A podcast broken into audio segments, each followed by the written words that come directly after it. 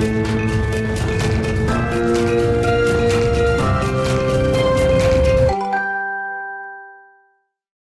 tous et bienvenue dans Mark Strat. Vous le savez, chaque semaine, je reçois euh, des experts du secteur de la communication et de la publicité, des annonceurs qui viennent nous parler de leur dernière campagne, de leurs dernières activations, des défis aussi euh, qu'ils affrontent chaque jour et de leurs enjeux stratégiques du moment. Alors au programme cette semaine, restons créatifs, bouleversement technologique, évolution des supports, changement des marques, manque de talent. Les défis de la création publicitaire sont nombreux et on aura l'analyse sur ce plateau de Benjamin Marshall et euh, Faustin Clavry, le duo star de la créa chez TBWA Paris. Un prix pour les agences médias, 11e édition dans quelques jours euh, du prix euh, Agence Média de l'année. Il récompense les meilleures initiatives dans ce secteur en pleine ébullition. Un prix dont Bismart est partenaire cette année. On vous dit tout dans l'émission. C'est Mark Strat et c'est l'épisode 17.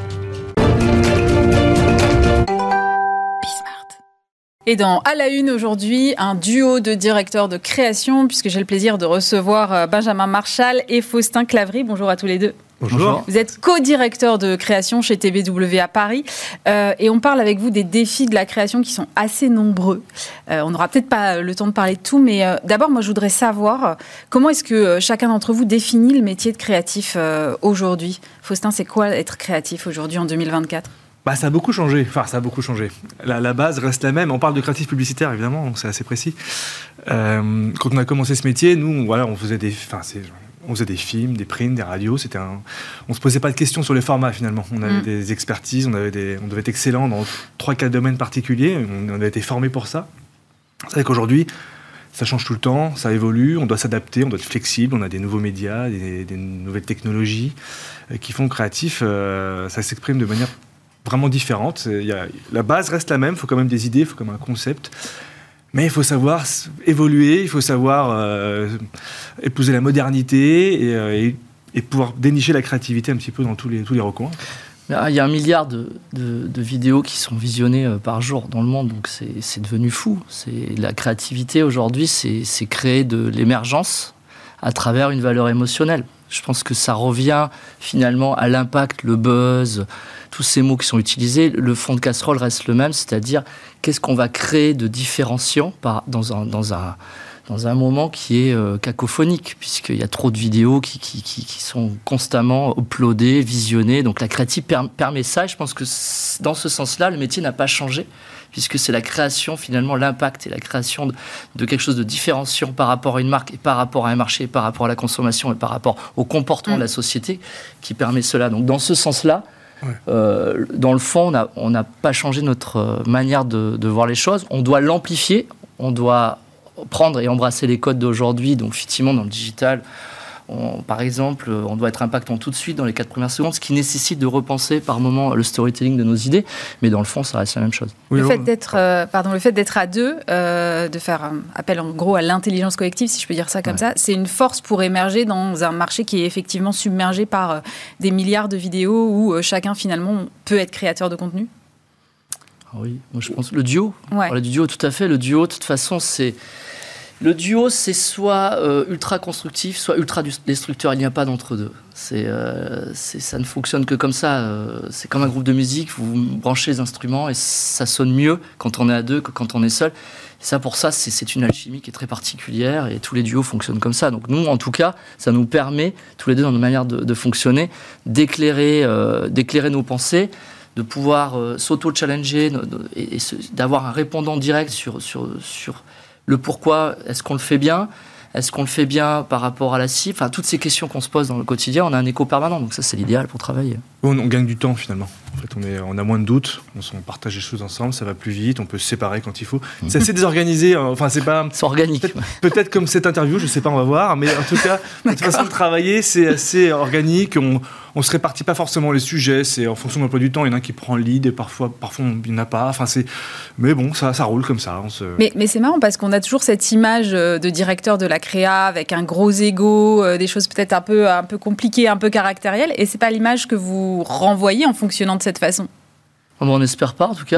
Euh, euh, honnêtement, l'ego, euh, enfin, c'est difficile de parler de ça, mais nous, on essaie de le mettre dans le produit fini. C'est-à-dire que c'est là où ça reste en famille. Euh, d'ailleurs, sur les réseaux sociaux, euh, on n'existe quasiment pas, on intervient très très peu. Oui, c'est difficile d'ailleurs de trouver des trucs euh, sur vous en fait. Parce que, voilà, je pense qu'il y a très peu de gens qui ont des choses intéressantes à raconter. Merci de nous avoir conviés aujourd'hui, mais je pense qu'il y a beaucoup de gens qui parlent pour pas grand chose. Nous, en tout cas, on estime qu'on doit rester à notre place. On est des créatifs, on travaille pour des marques.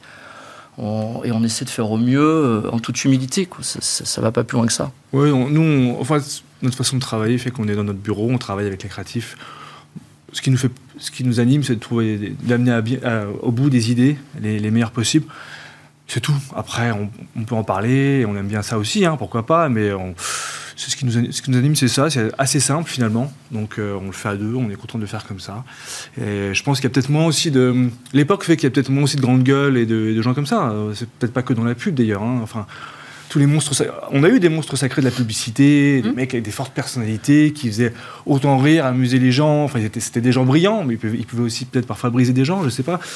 Je comparerai pas des publicitaires avec Gérard Depardieu, mais euh, est-ce qu'aujourd'hui il y a la place encore pour ces gens-là? Peut-être moins. Il y a peut-être plus de gens un peu plus humbles et qui ramènent moins, je sais pas parliez du, changement de vos métiers et, de, effectivement, sous-jacent, il, il, y a la technologie quand même. Et il y a cinq ans, Benjamin, quand je vous avais interviewé avec euh, mon ami Frédéric Roy, vous m'aviez dit la technologie nous pousse à être meilleurs au moment où on parle euh, d'IA à toutes les sauces. Est-ce que c'est encore le cas aujourd'hui?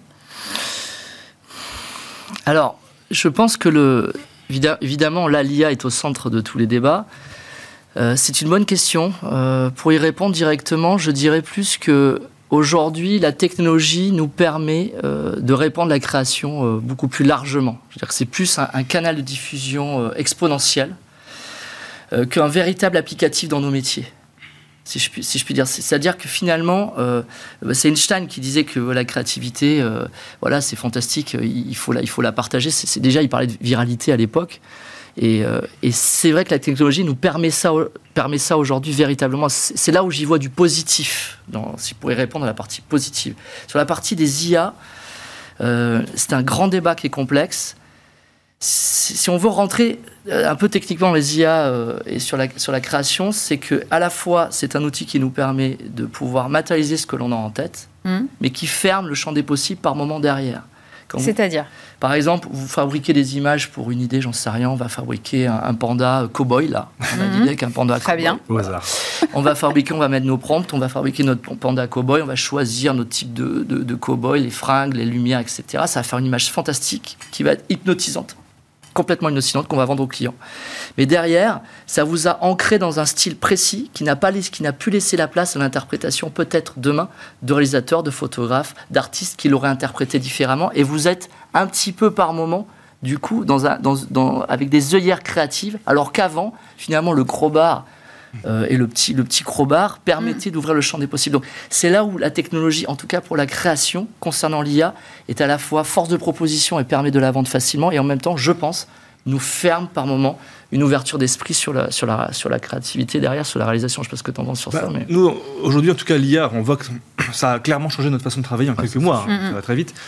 Euh, après, aujourd'hui, euh, ça ne sert qu'en phase de préparation, de recherche. On ne produit rien avec de l'IA. De toute façon, on n'a pas vraiment le droit. Hein. tant mieux. Il y a des problèmes juridiques pour le moment, et puis on, ça ne nous intéresse pas trop. Pourvu que ça reste comme ça, je ne pense pas que ça reste comme ça malheureusement, mais aujourd'hui, on préfère que ce soit une aide à la création et euh, pour présenter du matériel à des clients ou travailler peut-être plus vite. Mais en aucun cas, on voudrait que ça remplace des réalisateurs, des illustrateurs, des photographes ou, des rédacteurs. Enfin, c'est quelque chose de, qui est un peu effrayant. Donc, bon, pour le moment, c'est une aide on espère mieux travailler, mais pas toujours. C'est une aide, mais une fois de plus, ça, ça, ça vous met dans des rails. Donc ça peut être très bien, mais ça peut par moment être trop enfermant. C'est là où je nuance euh, cette phase. Dans la manière de travailler, on s'en rend compte, parce qu'on évolue constamment avec ça. Par moment, nous-mêmes, on dit l'image était très bien, pourquoi on reproduirait pas ça? On laisse plus la chance à autre chose. Et c'est le autre chose souvent qui nous amène plus loin. Parce que mine de rien, comme Netflix à l'époque a remis du 4K, du 8K, mm. du 20K, a créé une image, une nouvelle, un nouveau étalon de direction artistique au niveau de la cinématographie. Les IA sont en train de le faire à leur manière et du coup tout va s'uniformiser finalement. Même si on peut dans les prompts donner une, couleur différente, il y a quand même une patine, il y a quand même une patte aujourd'hui. On voit que c'est de l'IA, c'est évident. C'est pas de la photo, ça se voit tout de suite, on le repère nous tout de suite. Le, le créatif de demain, il devrait avoir un profil plus techno ou pas, Faustin? C'est une question qu'on se pose souvent parce que hum, quand on voit les palmarès, par exemple, à Cannes, mm. il y a de plus en plus d'idées techno. Et euh, c'est toujours bluffant, c'est vrai que c'est nouveau, ça, ça, prend des prix.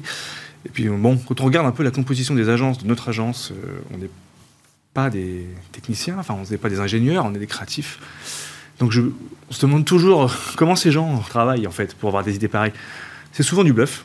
Ouais. C'est-à-dire quand on voit par exemple un, projet qui a pris plein de grands prix, c'était Pina, Pinatech, Pinatex.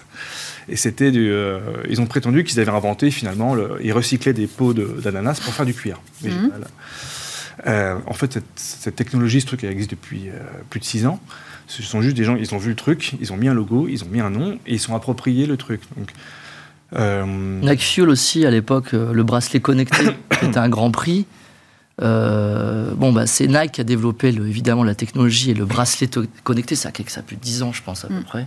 Mm. Bon, bah, il y a une agence que je citerai pas, mais j'en ai déjà fait la moitié, euh, qui en a fait un case et qui a pris un grand prix derrière, euh, bon, bah, qui laisse sous-entendre qu'elle a créé ce produit. Évidemment, c'est entièrement faux. C'est ça où la technologie aujourd'hui je, me suis peut-être mal exprimé tout à l'heure, mais ce n'est qu'un canal de diffusion et l'applicatif dans nos métiers, il est très peu prégnant finalement, puisque c'est trop lourd, trop compliqué. Et c'est par contre chez l'annonceur, chez les marques qui développent des nouveaux outils qui leur permettent de créer des nouveaux produits. C'est plutôt dans ce sens-là qu'on le, vit. Nous, au quotidien, on n'est pas impacté par ça. En fait, je pense que les projets un peu techno qu'on voit, souvent, ce sont l'agence. Euh, fait le case. Présente l'idée. Et, euh, et, après, il y a l'ambiguïté quand on inscrit dans les festivals pour dire bah, d'où vient l'idée, on ne sait pas finalement, puis peut-être qu'on s'en fout c'est une idée d'un client. Mais je mais vois, euh, quand on a fait le, la poubelle connectée il y a 6 ans, pour la SNCF, il y a un problème. Personne euh, jette ses papiers à la poubelle en France. On est latin, on est un pays un peu sale. C'est comme ça, c'est culturel. On a plein de qualités, mais ça, c'est pas une qualité. Donc, on a créé une poubelle connectée qui vient au, consommateur, enfin, pour que le déchet vienne à lui. C'est basique. On a mis deux ans et demi pour créer une poubelle et demie qui marchait à moitié, pas bien.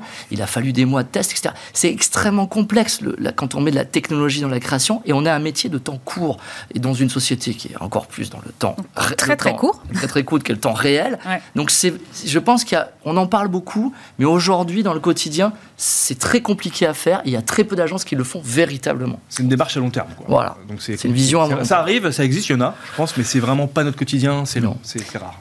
Il y a quand même des, des des récits qui ont changé, je trouve, dans la création. On parle de moins en moins de produits, on parle de plus en plus de valeurs. Vous-même, vous avez signé ah une campagne pour Air France où on voit la tour Eiffel, une très jolie robe rouge, mais pas d'avion.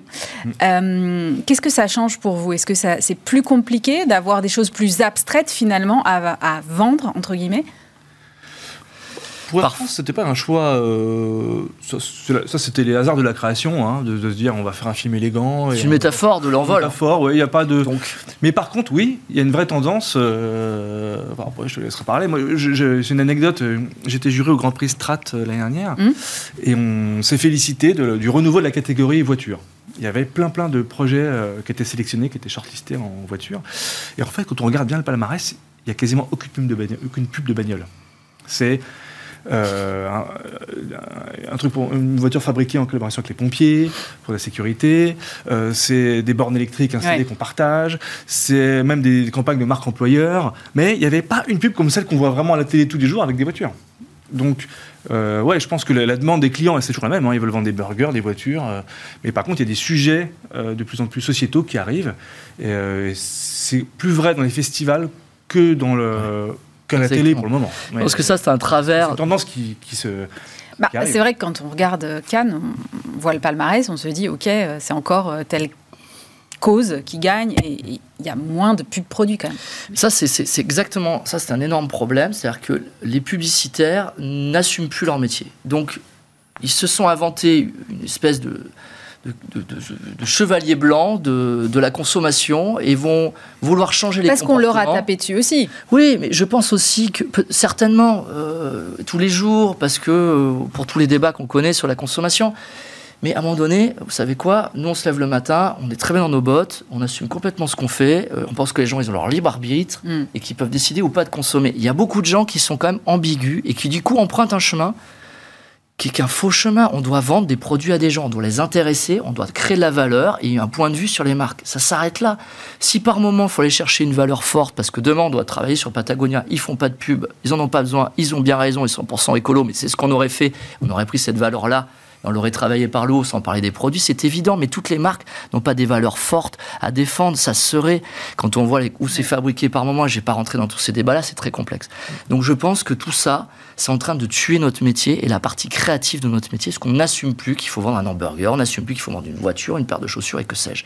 Il faut revenir au basique et parfois aller chercher la valeur haute. Mais arrêtons de, toujours vouloir pousser. Et nous-mêmes, on participe, hein. on participe à ça parce que si vous voulez gagner, vous êtes. Non, mais c'est le brief du client aussi, peut-être. Je sais pas. Mais pas tant que ça. Pas tant, que, ça. Pas tant que ça. pas tant que ça. C'est ça le problème. Il y a une espèce de mascarade sur ces festivals. Peut-être quelques clients qui sont intéressés par ça, qui, poussent dans cette direction, mais souvent, bon, les clients n'ont pas tellement changé. Enfin, ils ont, ils ont changé, mais ils poussent pas forcément là-dedans. Euh, c'est vraiment une volonté quand même des publicitaires de se dire. Euh, une façon de gagner des prix aujourd'hui, c'est un peu de sauver le monde et, euh, ou de faire croire qu'on le fait. Et, on, est les premiers à participer aussi. Et Par moment, oui. On... dit que c'est con. ouais, je le dis trop souvent, mais il qu'on mérite d'être honnête. Euh, vous parliez tout à l'heure, euh, Faustin, de la multiplication des canaux. C'est vrai, quand vous avez commencé le métier, il y avait moins de canaux de diffusion. Mhm. comment on fait aujourd'hui pour être pertinent sur, sur tous les canaux? On ne peut pas raconter la même chose. Je pense à votre film Aldi avec Cendrillon qui fait, je sais pas, 2 minutes 14 ou quelque chose comme ça. Euh, comment on raconte la même chose sur un TikTok, un thread, un Twitter, un YouTube Shorts? C'est pas possible. Bah, ce qui était intéressant, c'est marrant avec cet exemple-là, c'est que justement, bah, on l'a fait, mais pas du tout en utilisant le film on avait gardé les, deux personnages et en fait on a recréé leur histoire en utilisant bah, tous ces réseaux sociaux. Donc, euh, par exemple, vous pouvez retrouver la, fameuse chaussure de Cendrillon. Bah, elle était en vente euh, sur Le Bon Coin ou sur Vinted, je ne sais plus. Euh, ils pouvaient les deux se rencontrer sur ah. Tinder. Enfin, on a recréé un peu leur histoire à travers les moyens de communication, de rencontres, de vente d'aujourd'hui, à travers les réseaux sociaux. Donc là, pour le coup, on a fait l'exercice un peu de manière idéale, si je puis dire. Mais Parce que de toute façon, ça, c'est l'ancien modèle. L'ancien modèle, c'était de prendre la télé et de faire un cut down mhm. et de mettre ça un peu partout. Et en fait, vous étalez, euh, vous faites du, ce qu'on appelle un effet papier peint. Donc ça ennuie tout le monde. Ça n'est pas dans l'usage, ça n'est pas dans la mode de consommation, c'est complètement à côté.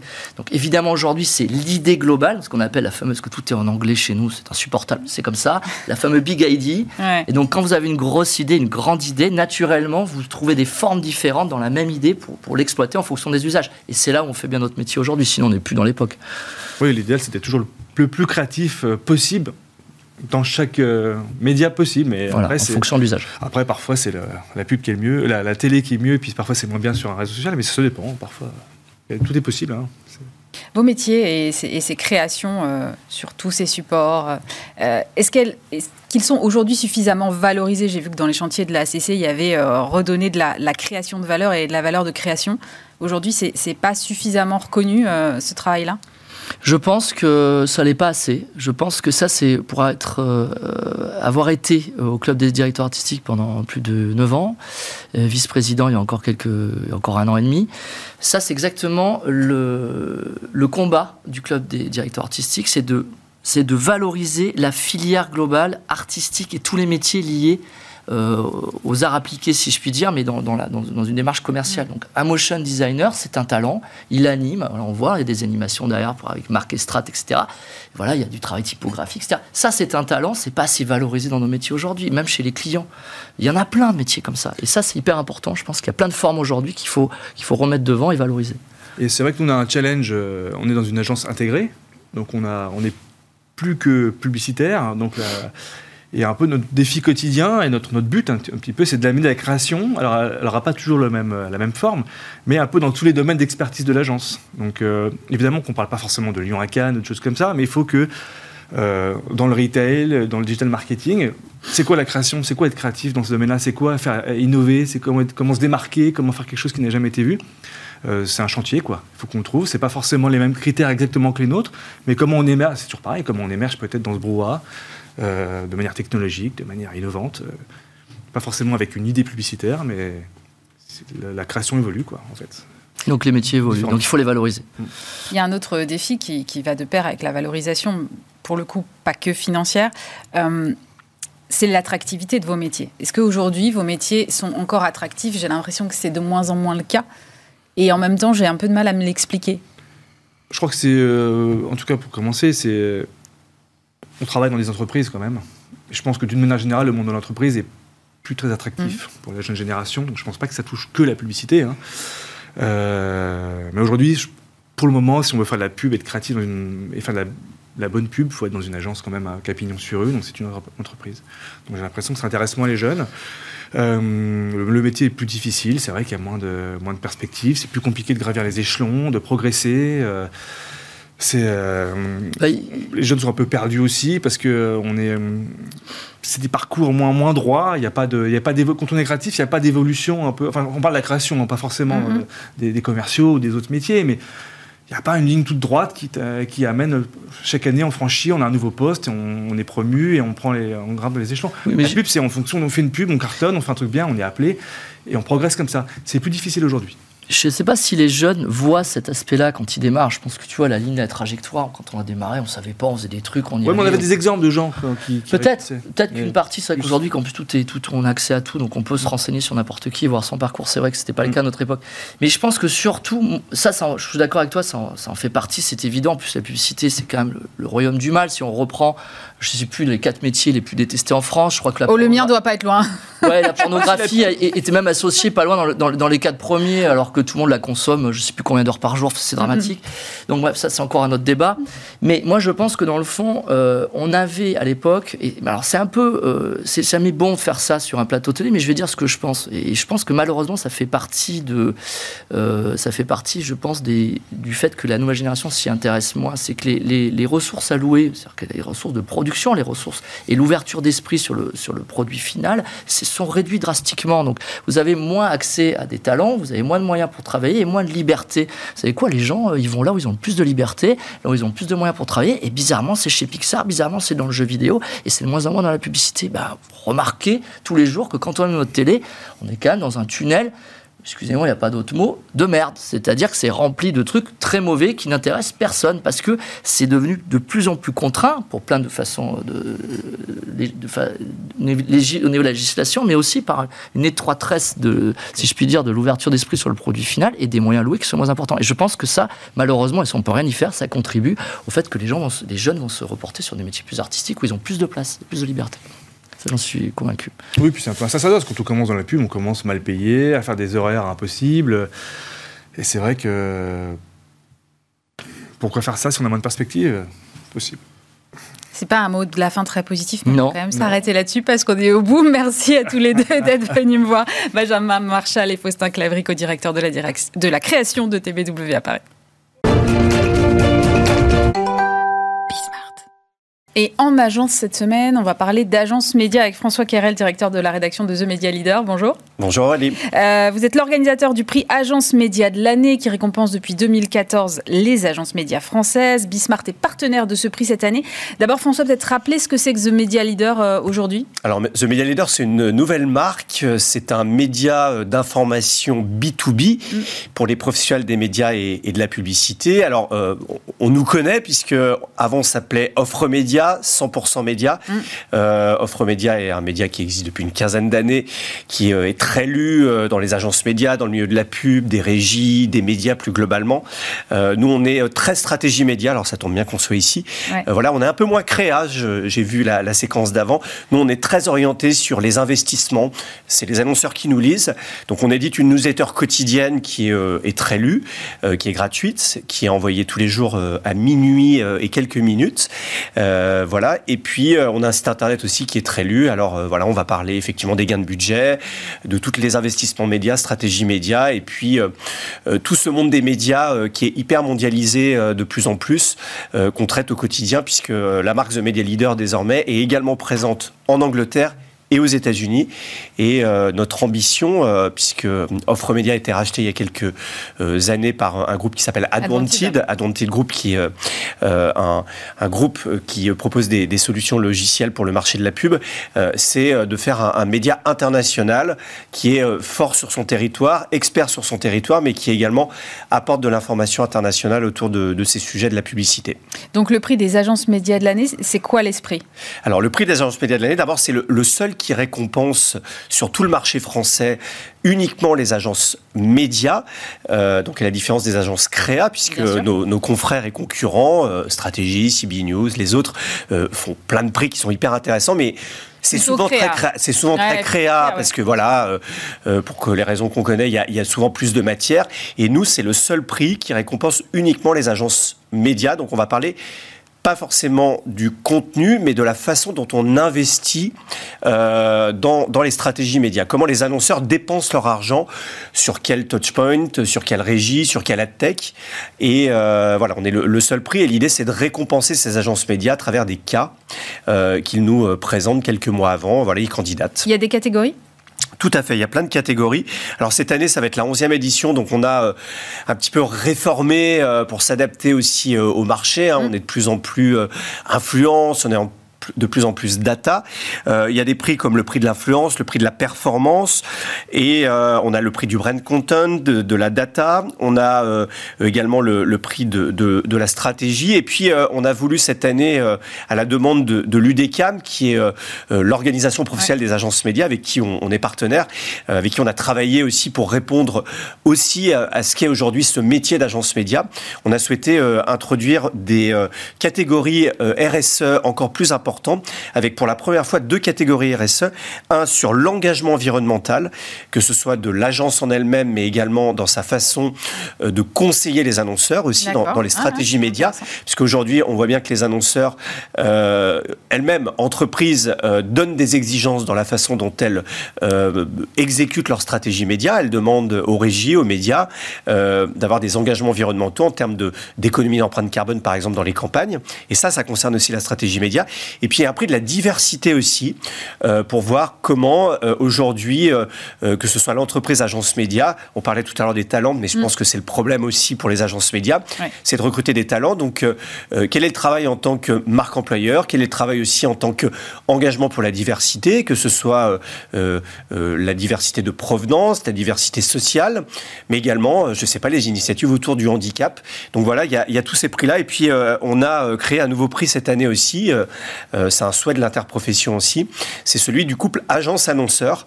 Euh, on voit que souvent c'est une souffrance dans le milieu des agences et dans le milieu de la publicité quand il y a des appels d'offres euh, parce que pour des raisons économiques l'annonceur souhaite relancer euh, un appel d'offres. Et euh, là cette année on a voulu valoriser le fait que depuis de nombreuses années il y a des couples agences annonceurs qui fonctionnent bien des grands annonceurs je vais pas les citer parce que je vous donne rendez-vous pour la cérémonie mais qui fonctionnent bien et qui marchent depuis des années. Et voilà. Donc voilà entre autres les prix. Et puis de nos autres nouveautés cette année un qui s'appelle le ou la média leader de l'année. Donc là, ça va être des personnalités d'agences médias qui vont être distinguées et récompensées. Donc ça, ça va être une première. Le reste, ce sont les entreprises. Là, ça va être des personnes. Et puis cette année, on a voulu retourner euh, aussi euh, la chose. Euh, c'est que les agences médias vont voter pour la régie média de l'année. donc c'est les, membres de l'UDECAM. et donc on a eu 25 candidats, 25 régies. Ça va de TF1, France TV, JC Deco, des AdTech aussi qui, qui ont candidaté, Azerion euh, etc. et euh, euh, les agences médias vont voter pour la régie média avec laquelle elles ont les meilleures relations d'affaires. Et là, le, prix sera remis pendant la soirée. Eh bien, on vous donne rendez-vous donc lundi et pour la cérémonie et puis la semaine prochaine dans Mark Strat pour découvrir les lauréats. Merci François Querel, directeur de la rédaction de The Media Leader. C'est la fin de cette émission. Merci bien évidemment de nous avoir suivis.